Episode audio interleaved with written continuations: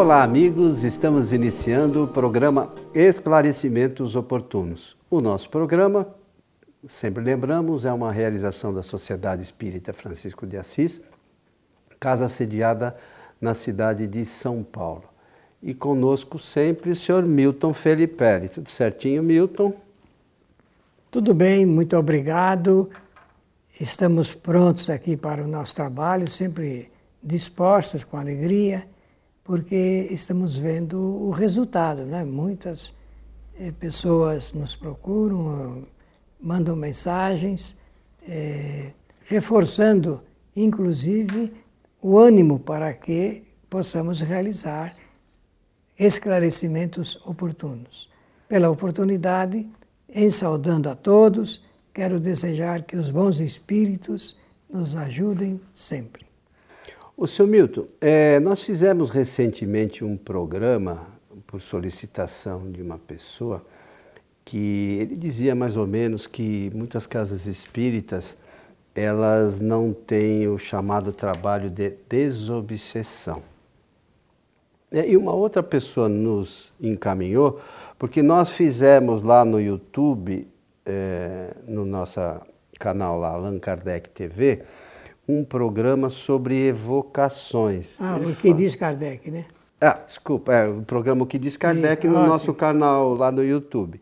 E nós fizemos um programa de evocações e falamos uma série de coisas. E ela falou, poxa, mas Kardec fazia, você falou que centros espíritas não fazem desobsessão. Kardec fazia evocação de espíritos e eu não ouso falar de evocação e tem muita gente que é contrário, inclusive, já ouvi falar, médios famosos aí que são contrários à evocação. Então, é, ela está pedindo para a gente esclarecer essa questão, né? Porque Kardec só trabalhou com evocação. Tem um monte de gente que diz que não é para fazer evocação. Né? Não sei, Moisés também falava, proibiu, né? Evocar os espíritos, também tem uma história. É, é mas a, a, o motivo é outro, o né? O motivo é outro. É então, a comercialização. Mas, é, por que que tem gente que fala que não deve se evocar espíritos? Mas muito bem, você está fazendo uma colocação do, desse assunto de uma maneira muito é, apropriada. E eu vou explicar por quê. Porque os centros espíritas têm conversas com os espíritos, inclusive é, é, sofredores. Tem muitas conversas.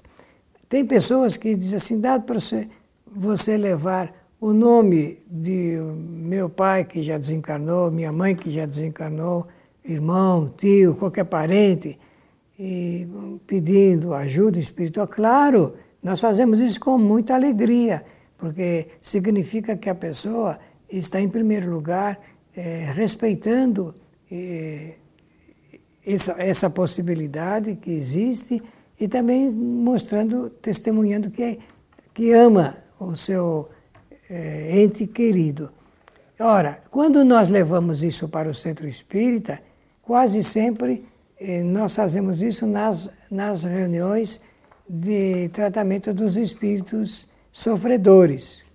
Eu estou usando o linguajar antigo, eu sei que modernamente tem pessoas que preferem outro linguajar, mas eu estou me referindo ao jeito que a gente usa sempre, já há muito tempo. E o que, que nós fazemos na reunião? Fala, vamos pedir agora para essas pessoas, esses espíritos que desencarnaram, e se quiserem se pronunciar, isso é um chamamento, isso é uma evocação.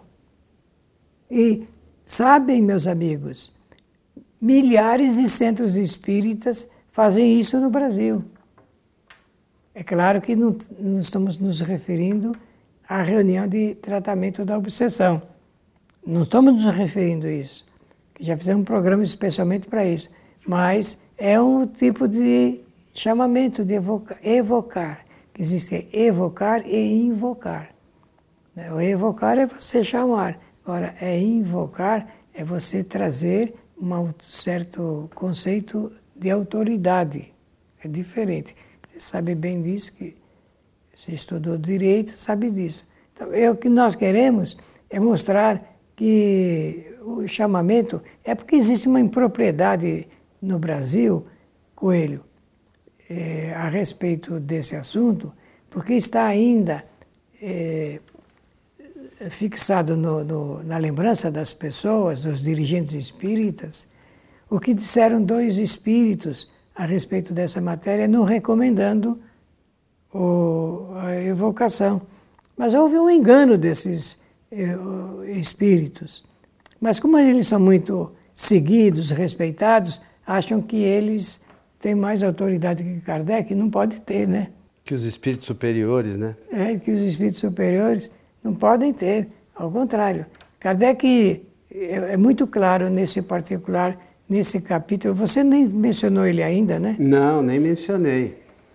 Que é o capítulo 25, 25 do livro dos do, médios. Do livro dos médios, depois para interessante, quando a gente dá a referência aqui, a gente faz isso para que as pessoas depois possam né, dar, uma, dar uma lidinha ou estudar o que os espíritos superiores ensinaram. Se o que a gente está falando é condizente com o que os espíritos superiores ensinaram ou não.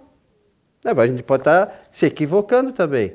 Então, é, se os espíritos superiores, ó, eu vou, eu vou ler aqui, ó, começa considerações gerais, né? Tem lá o iníciozinho, chama das evocações, o capítulo.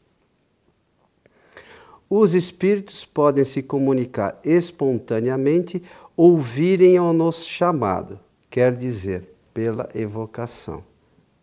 Precisa. Não, não precisaria, né? né? Precisa falar mais alguma coisa? Não, não precisaria. Né? Mas como a maioria acha que o que um espírito deu de é, o que, a, a, o que ele acha, o que um espírito falou, o que ele pensa sobre isso, é a diferença é do que os espíritos é superiores dizem. Então, você vê que é o contrário. Então, será que não podem os dois ser Série verdade? com a razão. Então, e se isto aqui é, é, espiritismo, o que esse outro espírito falou não pode ser espiritismo. É. E o que esses muitos médios falam sobre não evocar, não tem nenhuma relação com o espiritismo. Então eles estão falando de algo que não é espiritismo. É, Kardec levanta, começa levantando a pergunta: devemos evocar os espíritos? É. Eles, ele escreve: sim, devemos evocar os espíritos. E vai fazer, então, a série muito apropriada de considerações, e essas considerações são doutrinárias. Agora, os que dizem não, não devemos evocar, devem ter suas razões, mas isso não é doutrina espírita. Como nós nos levantamos perante o público é, para fazer palestras, com 10 pessoas, 100 pessoas, mil pessoas, duas mil, três mil. Ou na internet, né? Ou na internet, que são milhares, nós temos que ter responsabilidade doutrinária. Então temos que dizer o que diz a doutrina espírita. Por isso que o nosso programa chama-se lá na internet o que diz Kardec. Isso aí. É, você sabe, Milton, é, muitas dessas pessoas, por não conhecerem a doutrina espírita, elas não têm ideia propriamente de, de o que pode ser uma evocação. E lá no programa nós falamos. Imagine Quantas pessoas você conhece que gostariam de receber uma psicografia ou que buscam centros espíritas é, querendo receber uma psicografia de um ente querido? Inúmeros. Mesmo não sendo espírita, hein? É, mesmo não sendo espírita e, e depois não se tornando espírita, recebendo a psicografia e não dando a menor continuidade nos estudos espíritas. Mas, mesmo assim, elas buscam. Milhares e quantos centros espíritas se propõem a fazer isso? Muitos. Está é, tá aumentando cada vez mais. Por quê? Porque isso chama atenção, chama né? Atenção. É, mas doutrinariamente às vezes não ajuda muito, mas chama atenção. Então, importante ressaltar, à medida que a gente vai ao centro espírita buscando a psicografia desse ente querido, então a gente, quando está se conduzindo para lá, eu vou lá no centro espírita eu quero receber a psicografia daquela pessoa que eu muito amo. E a gente não entende uma outra questão que a doutrina espírita ensina é com relação ao nosso pensamento. E o pensamento nosso é que vai a essa pessoa, não é da pessoa lá do centro, porque a pessoa não sabe nem quem é. Eu quero receber, por exemplo, uma psicografia da minha avó. Chega lá o nome Esther Santana Moraes, que era a mãe da minha mãe, por exemplo. Quem é Esther Santana Moraes? Mas eu vou lá pensando, olha, eu quero receber a psicografia da minha avó. Portanto, está chamando. Você está evocando aquele espírito. Então também é uma bobagem dizer que o telefone só toca de lá para cá. É, isso é engano, né? É engano total, né? Engano, inclusive no telefone. então, quando a gente é, vai em busca da psicografia, a gente está fazendo uma evocação. As pessoas não entendem nem o que significa isso. E o, e o pior é que é há médiums que falam em nome da doutrina, em congressos e tal, falando que não deve evocar. Isso é doutrina espírita? Não, o espiritismo é o que está ali. Por exemplo, no livro dos médios é uma, é uma orientação do espiritismo. E aí, se isto a, é espiritismo. Se a pessoa não quiser fazer invocação, por entender que não se deva fazê-la, essa pessoa não está aceitando a orientação do espiritismo, está aceitando uma outra orientação. E essa outra orientação pode ser esotérica, mística, ocultista. Menos espírita. Por natureza, menos espírita. E tem uma outra, uma outra, uma outra, quer dizer, tudo que está nesse livro, nas obras de Kardec, é, são como são as obras fundamentais, elas são de fundamental importância. Mas tem a outra questão aqui que eu sempre, é, é, não me lembro do enunciado exato, mas é aqui diz assim o, o, o item: espíritos que, po, que se podem evocar. Ah, sim né, que é, é a, a, questão, depois está dentro desse capítulo das evocações, né? Então, espíritos que se podem evocar. Está escrito aqui, textualmente. Podem ser evocados todos os espíritos, qualquer que seja o degrau da escala espírita a que pertencem. Os bons como os maus, os que deixaram a a, a vida há pouco, como os que viveram em tempos mais recuados. E segue. Kardec fez essa experiência. E eu também faço às vezes e isso aqui. Você também aqui na fraternidade.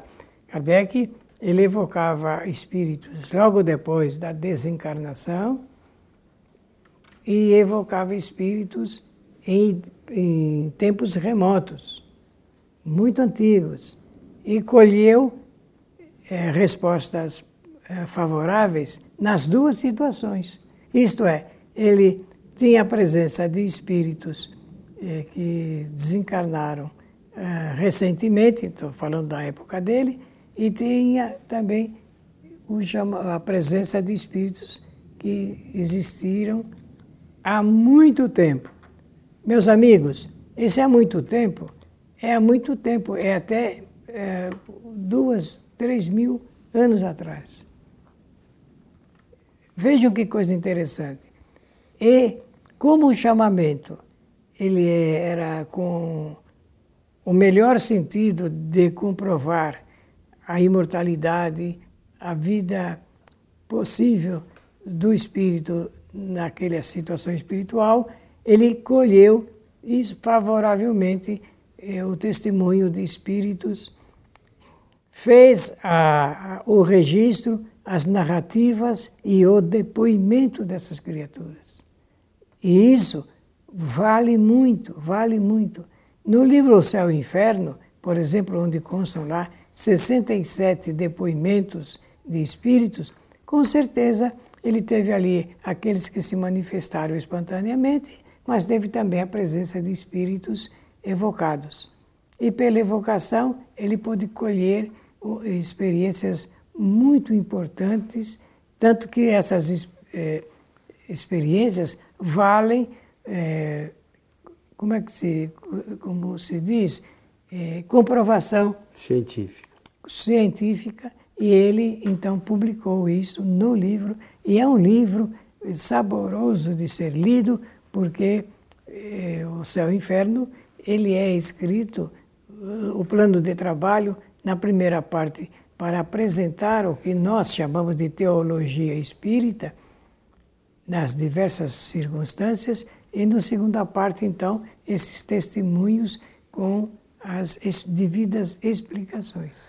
Então, mas sabe o que é interessante? Que às vezes lá na nossa página do, do Facebook, a gente faz é, publicações de alguns desses. Já fizemos, acho que de todos, mas a gente periodicamente vai repetindo para que as pessoas tenham contato.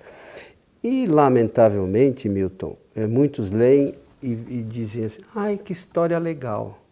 É, só fica Não. nisso. Né? Pois é, mas a coisa é mais séria. Aquilo é um relato de um espírito que, que Allan Kardec apurou, e aquele relato tem uma razão de ser ou algumas razões de ser para estarem colocados no conteúdo do livro Céu e Inferno, para a gente dali extrair conhecimentos, né? coisas que podem ser importantes para a nossa caminhada, e as pessoas acham que é uma historinha legal. É, não é, não. E é, é, é, testemunho para é, servir de, de exemplo, de modelo pelas circunstâncias, até ligados com a nossa prevenção, com a nossa preparação para uma, depois de, do, da desencarnação. Veja como é importante, porque eh, o Espiritismo, ao apresentar eh, esses assuntos ligados com a preparação do espírito encarnado para a desencarnação, o Espiritismo dá uma oportunidade para as criaturas, pessoas ainda encarnadas, né, que elas se preparem para o dia da partida. Porque, eh, conforme diz Kardec, nós temos que saber arrumar a mala. Tem que saber arrumar a mala. Ninguém viaja sem, sem essa preparação, não é isso? Então, é claro que vocês estão entendendo, não é a mala materialmente falando, porque ninguém deve preparar mala alguma, porque isso vai ficar aqui. o, o assunto é ligado com a preparação interior, para não ser surpreendido depois do momento da desencarnação. A palavra morte ainda assusta muita gente, não é? Então, o Espiritismo matou a morte e fez ressurgir o melhor da vida, no sentido de que é uma sequência natural. Quando nós nos acostumarmos com essa ideia filosófica, porque por enquanto ela é teórica, né? Quando nós acostumarmos, nós entraremos e sairemos desta vida com naturalidade. É, é, tem algumas hum, coisas a mais que eu acho que são de extrema importância. É, é a gente se preparar para o futuro mas vivendo o presente de uma forma melhor. Oh, com certeza. É, a gente esquece que é, a nossa vida hoje é resultado de experiências no passado. E, e, a vida de ninguém aqui hoje é um mar de rosa dos encarnados. Poucas são as pessoas que podem dizer que, olha, a minha vida é boa, que não tenha problema nenhum. Se não tivesse problema nenhum, nem encarnado estava. É verdade. Começa daí. Então, o, a gente tem que entender primeiro que o objetivo principal da nossa encarnação é ganhar conhecimento. Que a gente não sabe. A, gente, a maioria acha que está aqui a passeio. Tinha um amigo meu que fala: Ah, eu estou aqui a passeio, não vim a serviço. E é o contrário, nosso objetivo principal é ganhar conhecimento. E a doutrina espírita traz todo esse manancial de conhecimentos que vai fazer com toda certeza a diferença para a gente no futuro. O problema é que a gente precisa entender o que a doutrina espírita nos traz. E a doutrina espírita, vamos falar de novo, estão nas obras fundamentais trazidas por Kardec. Não é romance, Né? O romance é, é, é, o que um espírito. Ele fala o que o espírito acha. É a mesma coisa que uma novela na televisão. Eles fazem aquela, aquela monte de. É, criam um monte de situações para atrair as pessoas. E no romance é a mesma coisa. Você cria um monte de situações para atrair o leitor. Só que assim, aquilo não é verdade. Aquilo é, é uma situação é obra de ficção. Tá? É. Se vocês procurarem lá sobre romance espírita, vocês vão ver que o romance espírita é uma obra de ficção. E a gente às vezes confunde o romance como sendo o retrato da verdade do mundo espiritual, que não é. Esse é o nosso engano. Então, por falta de não ter o conhecimento doutrinário necessário, a gente se equivoca nessa e na questão, sobretudo, das evocações, que é de fundamental importância para o entendimento nosso da doutrina. Porque Kardec fez uma série deles.